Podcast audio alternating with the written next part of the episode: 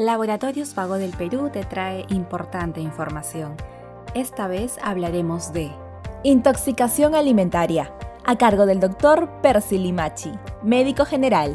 ¿Qué son las intoxicaciones alimentarias?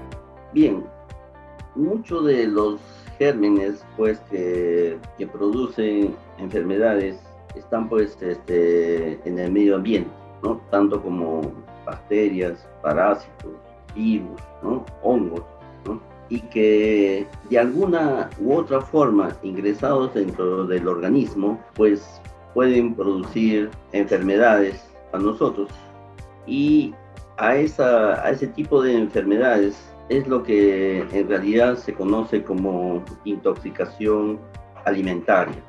¿Qué signos y síntomas presenta una intoxicación alimentaria? Los síntomas más comunes ¿no? que puede provocar pues una intoxicación alimentaria son náuseas, vómitos, dolor abdominal e inclusive diarrea, que son los síntomas principales que nosotros vamos a denotar pues en una intoxicación alimentaria. ¿Cómo prevenir las intoxicaciones alimentarias?